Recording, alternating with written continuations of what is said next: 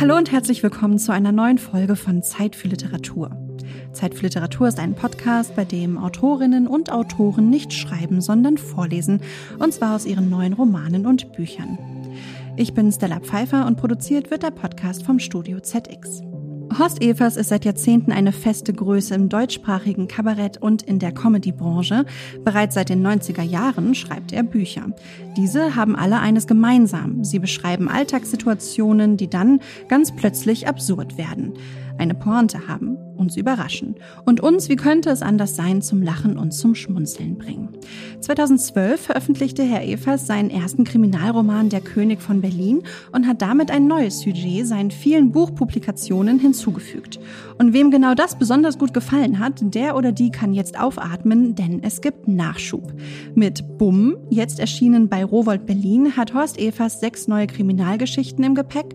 Auch diese Geschichten lassen uns beim Lesen oft ungläubig zurück, werden plötzlich skurril, absurd, fast schon fantastisch. Auf den ersten Blick haben die sechs ganz unterschiedlichen Kriminalgeschichten nichts miteinander gemein, aber beim Lesen erkennen wir doch recht schnell, dass es verbindende Elemente gibt. Beispielsweise das Charlottenburger Lokal Die Treulose Tomate. Und vielleicht, ganz vielleicht, gibt es am Ende dann doch noch ein Geheimnis, das alle Kriminalgeschichten miteinander vereint. Wie der Autor zu seinen absurden Ideen kommt und wie man Inspiration im Alltag findet, das erzählt er uns jetzt selbst. Hallo, Herr Evers. Hallo. Herr Evers, wie würden Sie denn die Kriminalgeschichten, die jetzt in BUM erschienen sind, in nur einem Satz zusammenfassen? In einem Satz, naja, mhm. es ist in dem Falle ein langer Satz mit vielen Kommata wahrscheinlich, weil es tatsächlich sechs Geschichten sind, äh, sozusagen, die jede für sich auch richtig abgeschlossen ist, eine eigene Geschichte in sich erzählt, die über drei Jahrhunderte auch gehen, die verschiedenen Geschichten. Es spielt eine 1807, eine 1904, drei in der Gegenwart und eine im Jahr 2043 ähm, die aber ineinander durch einen unsichtbaren Faden auch miteinander verwoben sind und somit sozusagen doch auch wieder eine Einheit bilden.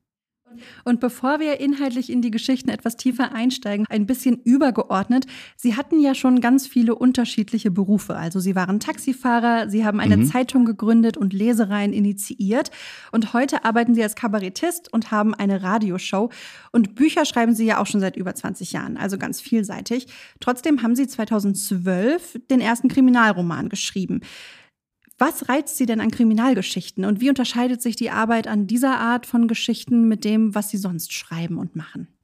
Also an der Kriminalgeschichte erstmal grundsätzlich reizt mich im Prinzip das Rätsel, das Geheimnis. Mhm. Das finde ich sowieso fast immer das Spannendste am Erzählen, wenn es ein Geheimnis gibt, ein Rätsel, wo man selbst auch mit dran tüfteln kann, was sich so nach und nach dann äh, entschlüsselt. Und das kann man natürlich in verschiedenen Genres schon im Prinzip so auch machen. Es wäre auch in, in anderen Arten von Erzählungen ein Geheimnis möglich. Mhm. Aber der Krimi ist äh, da tatsächlich das Genre, wo es am einfachsten ist oder wo, wo es am naheliegendsten ist.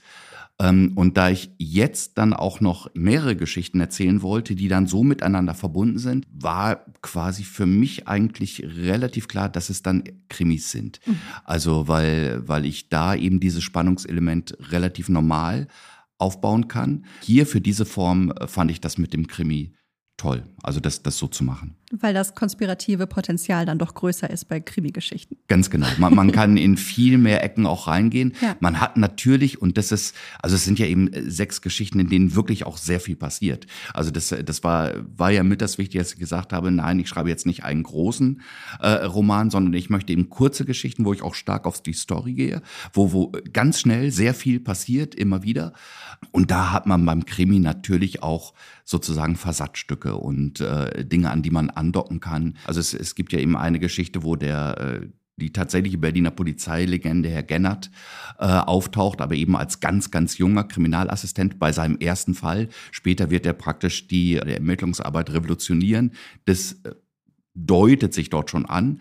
Aber eben dieses, diese Legende Gennert kann man dann einfach nehmen und baut sie in eine Geschichte, die 1904 spielt, ein, gleichzeitig mit der damaligen Erfindung der Boulevardpresse, also als die äh, Berliner Zeitung am Mittag als erste Zeitung hier in Berlin dann erschienen ist, wo was man immer wieder sieht, dieses, dieses Klischee, dass du dann aber eben aus ganz vielen Serien, ganz ja. vielen Filmen und so hast, Extrablatt, Extrablatt. Also einfach diesen Moment sich dann zu nehmen, wo das erfunden wurde, wo das zum ersten Mal passiert ist, gleichzeitig mit den ersten Tagen einer Polizeilegende und dann noch einen besonderen, skurrilen Fall mit reinzubauen. Wer da dran als Autor oder Autorin keinen Spaß hat, das weiß ich auch nicht. Also das, das ist schon dann eine tolle Sache, wenn man das so zusammenführen kann und so erzählen kann kann. Und deshalb habe ich das sehr gerne genommen. Und das ist ja tatsächlich in ihrer Arbeit häufig ein Motiv, also der Alltag. Also diese mhm. Extraplatten-Momente, die jeder von uns irgendwie zumindest aus Film und Fernsehen kennt, ja. wenn nicht persönlich, heutzutage eher weniger. Aber tatsächlich ist das ja was, was den Alltag vieler Menschen geprägt hat. Und dabei hat der Alltag oft ja gar nicht so einen guten Ruf. Also viele nehmen den Alltag ja eher als monoton wahr, mhm. als langweilig, vielleicht auch als stressig. Sie dagegen sehen ja eher das Potenzial darin und schauen dann ganz aufmerksam in genau diese Momente.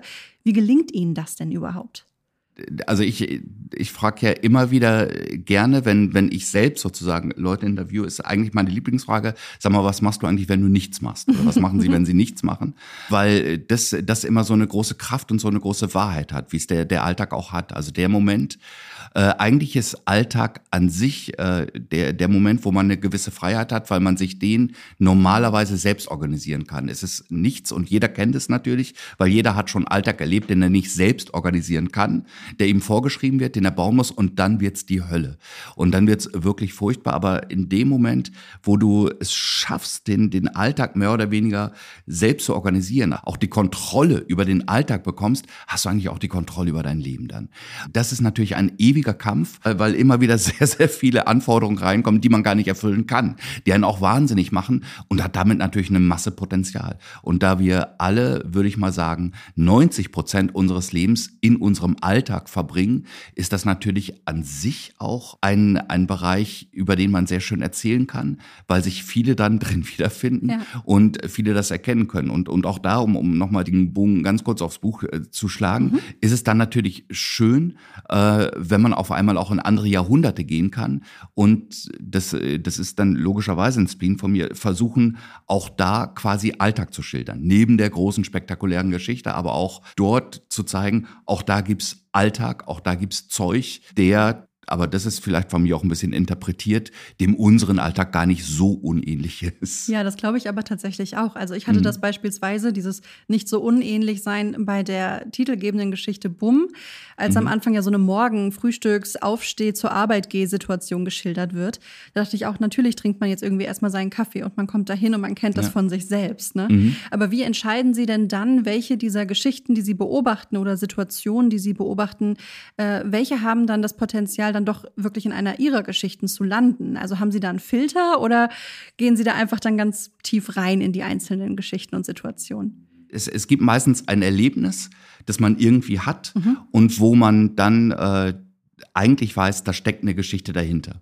Und manchmal hat man großes Glück. Ich kann wirklich ein, ein Erlebnis äh, von, von vorletzter Woche erzählen, wo ich großes, großes Glück hatte. Eigentlich eine klassische Situation, die jeder Mensch kennt. Ich bin einigermaßen früh aufgestanden, den ganzen Tag zu Hause, habe einigermaßen still gearbeitet da und so, war auch nichts Besonderes. Bin kurz vor Abend dann das erste Mal raus, finde in meinem Briefkasten die Benachrichtigungskarte, die mir mitteilt, dass ich den ganzen Tag nicht zu Hause gewesen bin. Was für mich eine große Überraschung war. Ähm, wo aber, war ich dann, ja. Genau, wo, wo, wo man ja sowieso, aber das ist der erste Moment, wo, wo man dann vielleicht denkt, ja, das könnte man aufnehmen. Andererseits, das, das haben aber auch schon viele andere gemacht und das gibt's immer wieder. Dann allerdings gibt mir die Benachrichtigungskarte ein zweites Geschenk, in dem das Paket bei einem Nachbarn abgegeben wurde, aber nicht bei uns im Haus, auch nicht im Nachbarhaus, sondern ungelogen sieben Häuser weiter oh im dritten Hinterhof, zweiter Stock. Ähm, wo ich dann dachte, ah, jetzt, äh, jetzt könnte schon eine Geschichte sein, mehr oder weniger. Und dann komme ich aber, also gehe dahin, um das Paket abzuholen. Und dort öffnet mir eine Katze. Also die Tür war nur so angelehnt ja. und äh, äh, die Katze hat sie irgendwie von, von innen dann aufgestoßen, mehr oder weniger, oder im Dings. Und dann die Katze ist da und äh, in meiner Not, weil ich nicht weiß, was ich auch machen soll, zeige ich halt der Katze meine Benachrichtigungskarte, weil, also ich habe reingerufen, es war niemand da, mhm. zeig's halt der Katze und die geht um die Ecke und da sind sechs Pakete unter anderem meins. Und da wusste ich, so, das ist, das hat Potenzial und das kannst du zu einer Geschichte ausbauen ja. in sich und dann, dann wird's natürlich, dann, dann wird jeder einzelne Teil sehr viel ausführlicher, dann wird auch ein bisschen was mit dazu geschrieben mhm. und dergleichen mehr. Aber an sich, äh, dieses, dieses Gespür, da reichen eigentlich dann auch schon Kleinigkeiten. Da reicht's eigentlich auch schon, wenn die Benachrichtigungskarte mir mitteilt, ich war nicht zu Hause. Äh, Im Prinzip könnte man, also ich, ich sag mal, für eine Radio 1 Kolumne reicht's. Also da, da, da hat man dann schon mal einen Bogen drin. Ja. Und das ist dann sehr unterschiedlich. Man kann auch immer mal Sachen übersehen. Klar gewinnt man dann irgendwie ein Gespür dafür und es ist immer dann die größte Angst, wenn man so etwas hat, äh, noch einmal durchzugucken, hat das irgendjemand anderes schon geschrieben? Mhm. Also ich habe ja äh, viele Leute, die ich eigentlich auch ganz gerne mag, äh, wo ich praktisch absichtlich dann auch die Geschichten nicht mehr lese. Also be beispielsweise jetzt Jan Weiler oder so, wo ich dann denke, um Gottes Willen, jetzt stell dir vor. Und dann, äh, du hast gerade irgendwas geschrieben und dann steht's da schon. Also gucke ich es mir besser gar nicht mehr an. Ja. Also oder erst dann, wenn mein Buch fertig ist, dann kann ich in Ruhe das letzte von ihm auch ja. mal angucken. Ja so ergibt sich das alles. Ich weiß nicht genau, ob ich ob die Frage geantwortet habe. Doch, doch, habe. haben Sie. Ja, haben Sie, haben es war in jedem Falle Fall. viel Antwort. Aber auch eine sehr gute, wo wir ganz, ganz viel erfahren konnten darüber, wie wichtig es am Ende des Tages doch vielleicht ist, aufmerksam durchs Leben zu gehen und mhm. jeder äh, Begegnung, jedem Moment vielleicht so ein kleines bisschen dieses konspirative Potenzial, von dem wir ja zu Beginn gesprochen haben, auch zumuten zu können. Also ja. zu hoffen, dass es da drin ist und zu schauen, wohin es führt.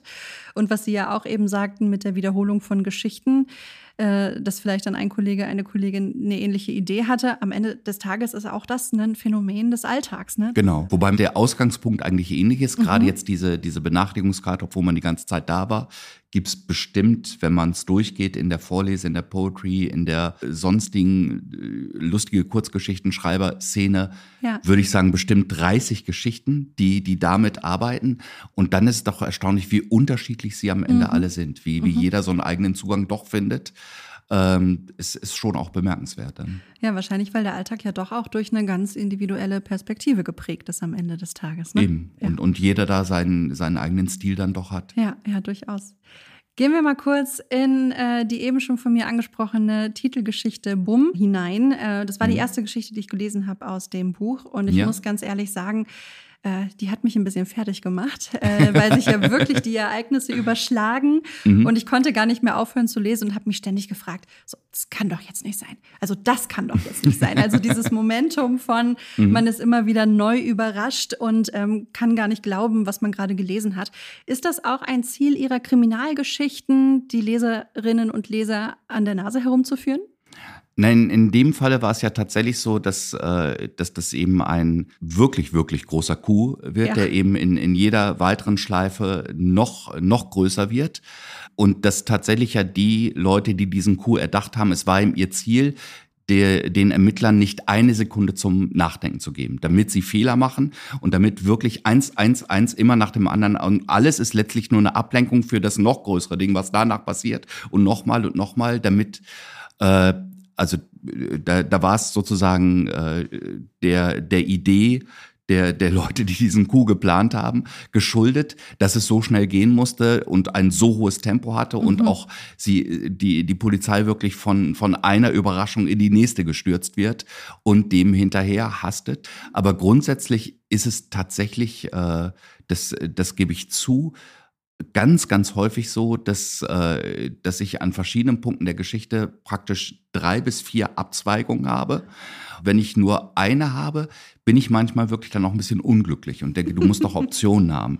Aber als, als Autor denke ich immer, aber ich brauche doch Optionen. Es kann doch nicht nur einen Weg geben. Absolut entscheidend für mich ist, dass unterm Strich alles logisch bleibt. Mhm. Also es dürfen sehr überraschende Dinge passieren, aber sie müssen logisch sein. Ist da, die, die Erklärung darf nicht irgendein überirdisches Wesen oder irgendein Zauber oder irgendein Voodoo sein, ja. wie, wie, wie auch, auch in diesem Buch. Am Ende muss alles eine sehr irdische, sehr physikalische, sehr klare Erklärung haben, wo man sagt, das, das ist in sich logisch und dann ist wiederum eigentlich alles erlaubt. Und dann gehe ich das auch durch. Ähm, und äh, es ist manchmal dann ganz gut, dass ich selbst auch, auch mich ein bisschen bremse oder teilweise auch vom Lektorat gebremst werde. Es gab in diesem Buch tatsächlich noch ich weiß es gar nicht, ich glaube, es waren im Wesentlichen drei Abzweigungen, mhm. die ich noch genommen habe, wo es noch viel abgefahrener geworden wäre, wo, wo sie dann gesagt haben, tu uns einen Gefallen, mach das nicht auch noch. Es ist, glaub mir, das ist schon abgefahren genug so. Du musst nicht das jetzt auch noch mit dazu. Ja. Ähm, und wo ich es dann noch irgendwann eingesehen habe. Okay, also war dann doch noch so ein Läuterungsprozess am Ende da. Durchaus. Also ich, äh, ich bin ja dann auch schon, also klar, es ist, es ist mir mir tatsächlich, aber das, das ist jetzt auch eine Binsenweisheit, ja immer sehr wichtig, dass die Bücher gut zu lesen sind. Das kann ich vielleicht rückmelden. Mir erging es tatsächlich so, äh, mhm. weil es so leicht war, dem Ganzen dann doch zu folgen. Ja, man musste ja. sehr oft abbiegen und auch unerwartet abbiegen mhm. in eine Richtung, die man selber nicht hätte vorhersehen können. Ja. Aber trotzdem war der Weg ein leichter. Also das lief auf jeden Fall sehr, sehr gut.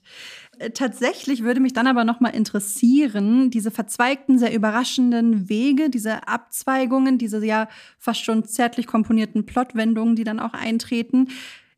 Wie geschieht sowas im Schreibprozess? Ist das, haben Sie zuerst die große Idee und sagen, ich starte jetzt bei A und muss dann bei B irgendwie ankommen? Oder ist das wirklich mhm. was, was sich im Schreiben ergibt?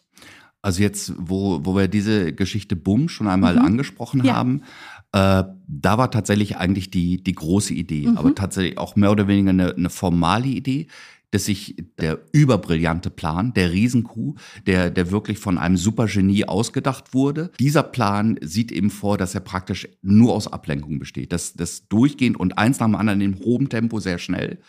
Das war die Idee, die da war. Das, mhm. das wollte ich machen. Und dann habe ich äh, das Ganze sozusagen mit, mit diesem Fall mitgefüllt. Anders ist es äh, sozusagen beim Hauptmann von Tangermünde, das ist mhm. die Geschichte, die 1807 spielt. Da hatte ich vorher eigentlich so eine Idee von der Geschichte. Ich fand es irgendwie hübsch, dass in der Zeit der napoleonischen Besatzung 1807 ein französischer, ein junger französischer Hauptmann dahin geschickt wird und gesagt wird, du hast jetzt hier Administrations- und Polizeigewalt und ist dann mit der sachsen-anhaltinischen preußischen Bevölkerung, die ihn wirklich nicht wollen, befasst und dann geschieht auch noch ein Mord, wo er ermitteln muss. Mhm. Wie sich dann die Geschichte entwickelt hat, auch tatsächlich die Form, dass sie komplett eigentlich in Briefen erzählt wird, die er schreibt, das hat sich dann wirklich erst beim Schreiben ergeben. Also ich habe die Geschichte ganz anders angefangen mhm. und habe immer wieder gesehen, dass das haut so nicht hin, das wird nicht die Geschichte, die, die ich haben wollte und habe dann verschiedene Sachen und irgendwann war ich dann bei dieser Form, dass er es in Briefen macht und in Briefen erzählt. Also so einen persönlichen Erzähler habe, der sogar gar nicht vollkommen verlässlich ist, weil mhm. er in der Geschichte selbst involviert ist. Das sind vielleicht dann die beiden großen Gegenpole. Das eine, bumm, wo ich den großen Plan, die große Idee vorher hatte, die ich dann gefüllt habe. Mhm. Und hier, wo ich eigentlich nur so eine ungefähre Idee hatte, wo ich dachte, das könnte nett sein, was dann beim Schreiben zu einer Geschichte geworden ist, die ich wirklich vorher nicht kannte. Und was macht mehr Spaß, wenn so ein Plan aufgeht oder wenn der Plan sich währenddessen entwickelt? Äh, es macht tatsächlich in dem Falle beides Spaß. Gott sei Dank. Aber, genau.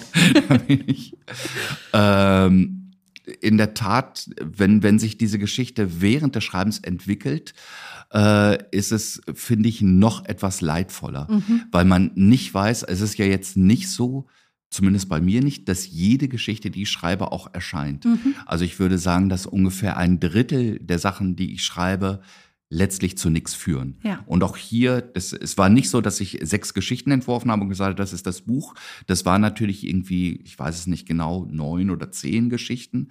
Und irgendwann, wenn es dann wirklich immer wieder verkantet und ich das Gefühl habe, es, es, es ich finde nicht den Rhythmus, mhm. es, es baut nicht auf und es haut eigentlich auch alles nicht hin. Und man mag die Leute auch nicht richtig, die in, den, in der Geschichte sind und so. Äh, irgendwann gebe ich da noch auf. Mhm. Also wenn ich vorher schon weiß, ich habe so eine Idee, die, wo, wo das als Idee einfach schön ist, dann weiß ich, ich muss ja. es nur richtig füllen. Und das, das wird schon irgendwann, während bei, bei der Geschichte wie, wie der Hauptmann von Tangermünde dann eben da, da ist zwischendurch immer wieder die Angst, das könnte alles umsonst gewesen sein. Es könnte wirklich sein, dass du irgendwann im Laufe des heutigen, des morgigen, des übermorgigen Tages beschließt, das wird nichts. Es, ja. es hat keinen Zweck. Du hast hier jetzt irrsinnig viel Arbeit reingesteckt, aber diese Geschichte kriegst du nicht erzählt und vielleicht sollte sie auch nicht erzählt werden. Es macht zwar beide Spaß, wenn es am Ende gut geht, aber der Prozess, wenn man wirklich nicht weiß, wo es hingeht, ist sehr viel leid und qualvoller noch, weil man zwischendurch immer wieder Angst hat, dass man irgendwann aufgibt.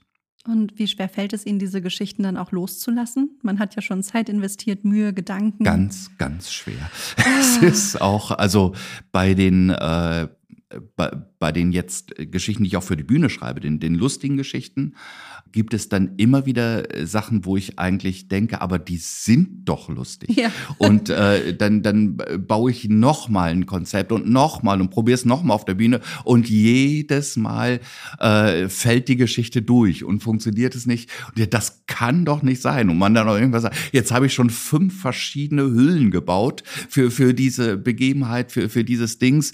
Das kann ja nicht, also das ist ja irrsinniges Pech und das muss ja jetzt beim sechsten Mal klappen. Da bin ich tatsächlich dann jemand, der immer wieder, wenn, wenn er eigentlich denkt, ich find's doch lustig, mhm. warum findet sonst niemand lustig, dem immer wieder auch eine Chance gibt.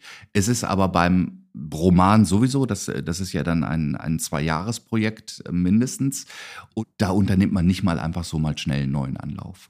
Das bleibt dann schon liegen. Also da müsste ich, ich habe auch solche Sachen nach wie vor in der Schublade mhm. und habe weil ich ja die Erfahrung habe aus den kurzen, aus den besser fassbaren Geschichten, dass das gar nicht im zweiten Anlauf dann klappen muss, auch nicht im dritten, vierten, fünften, habe äh, großen Respekt davor, da nochmal ranzugehen, weil es natürlich jedes Mal auch so ein Niederschlag ist, so eine, mhm. so, ein, so eine Niederlage eben, die man dann einsteckt und da muss man sich auch erstmal wieder vom berappeln.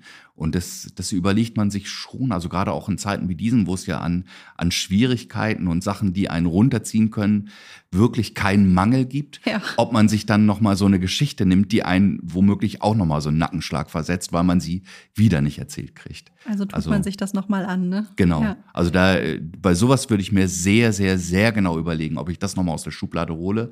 Und tatsächlich beim, bei der Romanform, beim Romanumfang, habe ich es bis jetzt auch noch nicht gemacht. Also das, da, da habe ich dann doch zu viel Angst. Und um vielleicht positiv zu schließen, wie gut fühlt es sich an, wenn ein Plan aufgeht? Super gut. Das ist, äh, das ist ja womöglich die, die schönste Phase mhm. äh, beim Roman, dieser, dieser Moment, wenn man tatsächlich dann das Gefühl hat, jetzt ist es fertig. Jetzt ist der 40. Korrektur- und Lektoratsdurchgang von mir auch fertig. Jetzt ist es wirklich fertig. Jetzt ist es in sich eigentlich rund und alle sagen, nee, jetzt so kann man es drucken. Das ist ziemlich toll. Das geht dann drei, vier Tage lang und dann setzt wieder die Angst ein, oh Gott, oh Gott, wie wird's aufgenommen oh nein. Und dann, aber, aber diese drei, vier Tage zwischen fertig und oh Gott, oh Gott, wie wird's aufgenommen werden, die sind wunderschön. Und allein dafür lohnt sich alles. Also kann ich jedem raten, das zu machen, so einen Roman zu schreiben, weil da ist man wirklich drei, vier Tage echt auf Wolke sieben. Wenn das Buch erscheint, ist man schon wieder ein bisschen weg davon. Mhm. Für die Lesung und so habe ich mir einige Passagen nochmal wieder richtig sozusagen äh, in Ruhe durchlesen müssen, weil, weil dann ja doch irgendwie nochmal ein paar Monate vergangen sind. Und eigentlich ist man längst schon wieder in den nächsten Projekten, klar. Ja. Jetzt ist das Buch aber fertig. Es steht mhm. im Buchhandel zu kaufen. Liebe Hörerinnen und Hörer, Sie können also direkt losstarten, wenn Sie gerne wissen möchten, wie es mit den hier angeteaserten Kurzgeschichten weitergeht. Wir haben aber natürlich auch heute wieder einen Leseteil dabei. Äh, wir bekommen gleich vorgelesen. Darauf freue ich mich schon sehr. Herr Evers, brauchen wir ein Vorwissen? Worum geht es in der Geschichte, die Sie heute mit uns teilen? Ich habe äh, jetzt tatsächlich äh, einen Teil, das ist praktisch, also fast der Anfang der fünften Geschichte in dem Buch. Das ist die Geschichte, die in der Zukunft spielt. Über mhm. die haben wir jetzt im Gespräch noch gar nicht gesprochen. Die spielt im Jahr 2043. Ähm, und äh, da ist es praktisch, der, der Fall geht los. Die, äh, die beiden ermittelnden Beamten, äh, Hauptkommissar Pilz und Kriminalkommissarin Sperber, sind da gerade am Tatort. Und es gibt im Jahr 2043 natürlich einiges, was, was es eben in der Zukunft gibt, was sich verändert hat. Unter anderem ein, äh, gibt es die Augmented Reality. Das heißt, sie haben implantierte automatische Protokollassistenten, äh, die ihnen die Aufnahme des Falles und das Protokollschreiben und so erleichtern. Es ist aber unter den Beamten durchaus umstritten. und mehr oder weniger da fängt es dann an. Eigentlich habe ich jetzt schon viel zu viel, das hätte man gar nicht alles erzählen müssen, aber, äh, aber es, ist, es schadet auch nichts. Es schadet auch nichts. Das genau. ist schön, das ist immer ein guter Satz, um zu schließen, liebe Hörerinnen und Hörer. Ich wünsche Ihnen ganz viel Spaß beim Zuhören.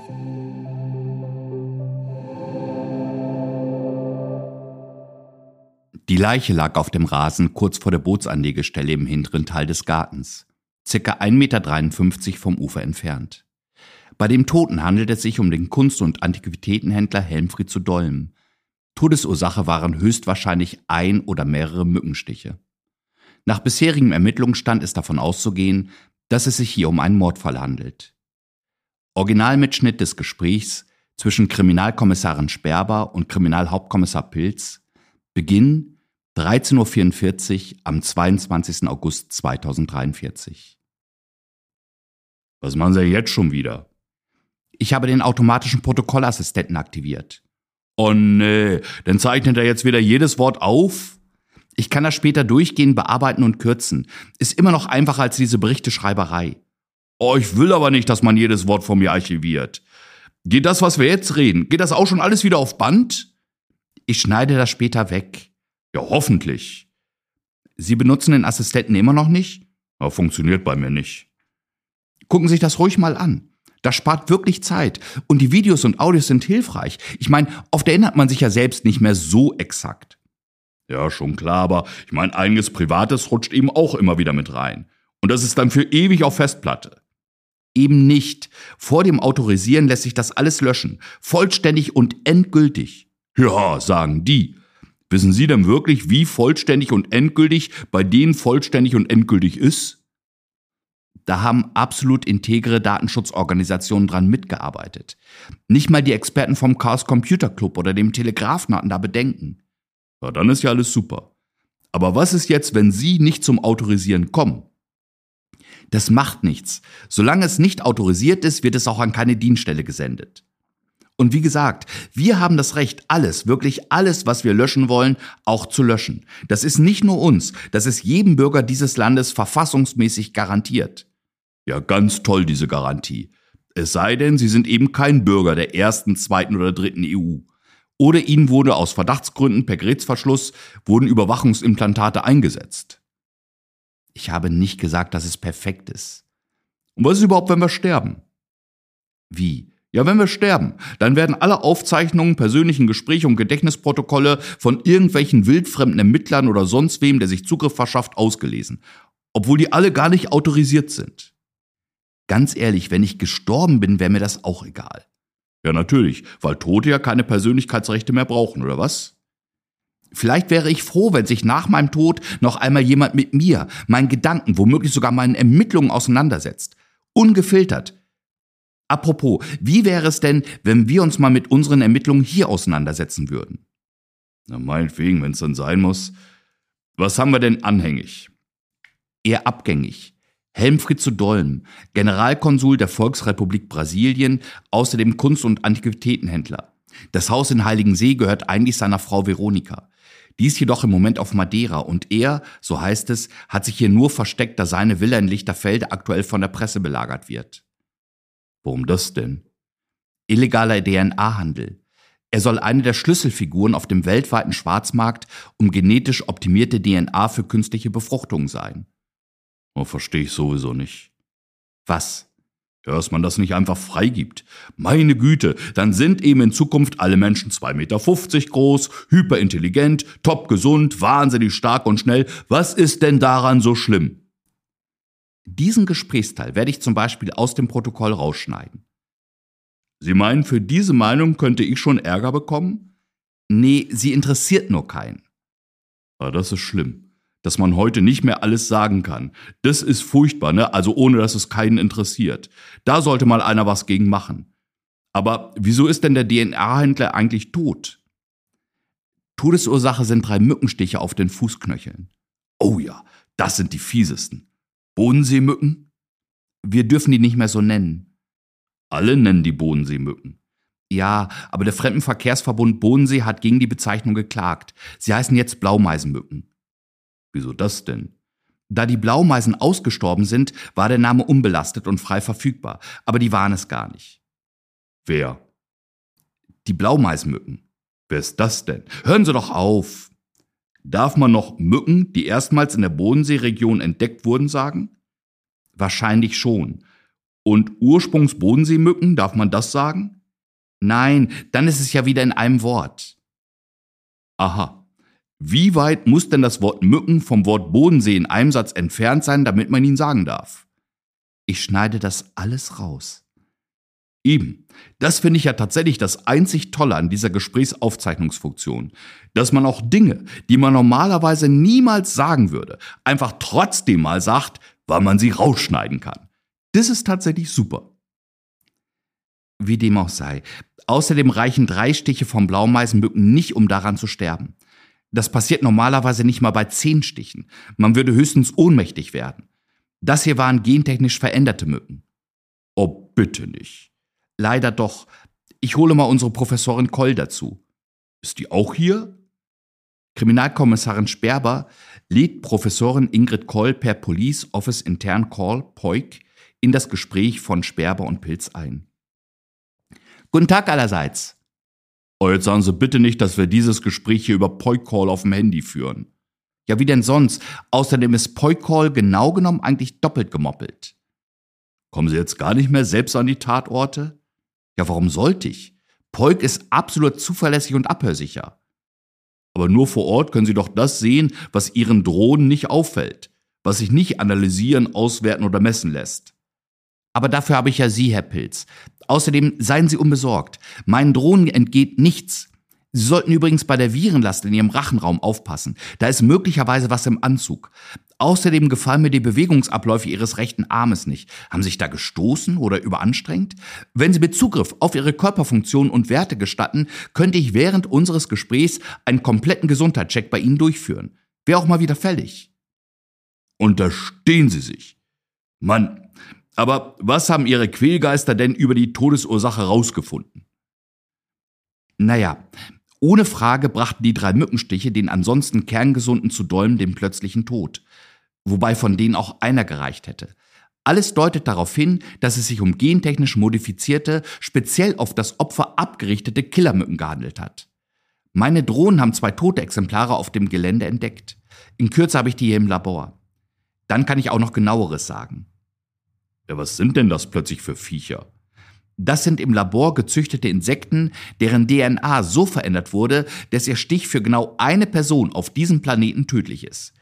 Die Person, deren Zellteilung durch die DNA-Injektion des Mückensticks eben derart beschleunigt wird, dass sie innerhalb weniger Minuten innerlich extrem rasant altert und schließlich stirbt. Sowas ist möglich? Hm, eigentlich war das bislang nur eine Theorie, die hier aber wohl in die Praxis umgesetzt wurde. Klingt grausam. Oh, rein vom Sterben her ist es sogar vergleichsweise sanft, beinahe friedlich. Wenn es richtig gemacht wird, dann funktioniert es ja, als entschliefe man schlicht an Altersschwäche. Die Züchtung ist allerdings extrem aufwendig und hochgradig komplex. Eigentlich gibt es nur maximal vier Forscherinnen auf der ganzen Welt, die dazu in der Lage sein könnten. Dann geben Sie uns mal einen Tipp. Die einzige Frau in Europa, die das eventuell könnte, ist meine frühere Doktormutter, Professorin Ludmilla Pintero. Sie ist heute sogar ganz in der Nähe tätig, soweit ich weiß, in den Kumboldt Genetic Future Labs, ganz in der Nähe in Tangermünde. Wo ist das denn? Sachsen-Anhalt, zwei Autostunden von ihrem derzeitigen Standort. Dort kann Ludmilla wohl in Ruhe forschen, also in extremer Ruhe. Sie ist seit Jahren nicht mehr in der Öffentlichkeit aufgetreten. Hier ist das letzte aktuelle Bild von ihr. Oh, das ist aber schon sehr alt, das Foto. Warum? Ja, weil sie darauf noch eine ziemlich junge Frau ist. Sie ist drei Jahre jünger als ich. Hatten Sie nicht gesagt, sie wäre Doktormutter gewesen? Allerdings. Ich dachte, Sie wären schon so ein wahnsinnig hochbegabtes Wunderkind. Ja, das dachte ich bis zu meinem 24. Lebensjahr auch. Und dann habe ich Ludmilla getroffen. Und sie meinen, diese Ludmilla Pintero ist praktisch der einzige Mensch in ganz Europa, der solche Killermücken züchten oder herstellen könnte? Wahrscheinlich ja. Andererseits bin ich aber auch nicht auf dem allerneuesten Stand, das wird nur sie sein. Ich kann mir nicht vorstellen, dass sie etwas mit diesem Mord zu tun hat. Dazu wäre sie auch gar nicht der Typ. Aber den Mörder finden können sie wahrscheinlich auch nur, wenn sie mit ihr sprechen. Dann tun wir das doch mal. Ah, es wird nicht so einfach sein. Die Kung Fu Labs schotten ihre Mitarbeiter total ab. Alles schotten sie total ab. Also solange sie an einem der streng geheimen Projekte beteiligt sind, dürfen die Mitarbeiter keinerlei Kontakt zur Außenwelt haben. Sie unterschreiben Verträge mit bis zu zwölfjähriger Laufzeit, in denen sie sich praktisch verpflichten, wie auf einer Bohrinsel zu leben. Es gibt keinen Weg nach draußen, vor allem keinen digitalen. Da es seit den Quantencomputern keine sicheren Verschlüsselungen oder undurchdringlichen Firewalls mehr gibt, ist der Kontakt mit diesen Laboren nur noch analog möglich. Also da gibt es keinen Breitband- oder Highspeed-Zugang. Allerhöchstens steht da ein Festnetztelefon. Alles andere ist denen zu unsicher. Oh, klingt für mich nach einem Paradies. Verstehe. Wer kennt nicht diese Slogans, die einzige wirkliche Sicherheit für ihre Daten ist, sie nicht zu digitalisieren? Ganz genau. Was natürlich bei derart komplexen Projekten vollkommen unmöglich ist, dann kriegst du ja gar keine Forschungsergebnisse mehr. Daher bleibt nur die zweite Möglichkeit, nämlich bei solchen Wissenschaftsparks jedwede Schnittstelle zum weltweiten Netz zu kappen. Ohne Ausnahme komplett für immer. Oh, wie schön. Da würde ich sagen, rufen wir da mal auf dem Festnetz an und vereinbaren ein persönliches Gespräch mit der Frau Professorin. Ich fürchte, auch das ist nicht so einfach. Am Telefon sagen die sowieso gar nichts und auch sonst. Also die Kung Fu Labs werden kaum an deutsches oder europäisches Recht gebunden sein. Das sollten ihnen die Bundesregierung und das Land Sachsen-Anhalt garantiert haben. Sonst hätten die ihren teuren Forschungspark ja niemals in Tagermünde gebaut. Die sind mehr hier wie eine diplomatische Vertretung wenn nicht sogar ihr eigener Staat. Also im Prinzip sowas wie der Vatikanstaat, nur eben als Forschungspark. Ich glaube, wenn Sie da irgendwie irgendjemanden verhören wollen, werden Sie quasi einreisen müssen. Ich denke, Sie benötigen sogar ein Visum. Das ist alles in den vertraglich vereinbarten Sondergesetzen zwischen der Europäischen Union und den Humboldt Genetics Future Labs geregelt. Stichwort unabhängiges weltweites Unternehmensrecht, welches allen internationalen Unternehmen die Rechtssicherheit gegenüber willkürlicher nationaler Gesetzgebung durch Regierungswechsel oder unberechenbare Volksabstimmung garantiert. Siehe 17.2.4 der multinationalen Nixta Freihandelsvereinbarung von 2034. Na bravo. Na, das verspricht ja interessant zu werden. Sie hörten einen Auszug aus Bumm, dem neuen Kriminalgeschichtenband des Autors Horst Evers, erschienen bei Rowold Berlin. Das Buch ist jetzt im Buchhandel Ihres Vertrauens und natürlich auch online erhältlich. Herr Evers, vielen lieben Dank, dass Sie heute bei mir waren. Sehr, sehr gerne. Das war eine neue Folge Zeit für Literatur, der Vorlesepodcast, produziert vom Studio ZX. Ich bin Stella Pfeiffer. Schön, dass Sie sich heute Zeit für Literatur genommen haben und bis zum nächsten Mal.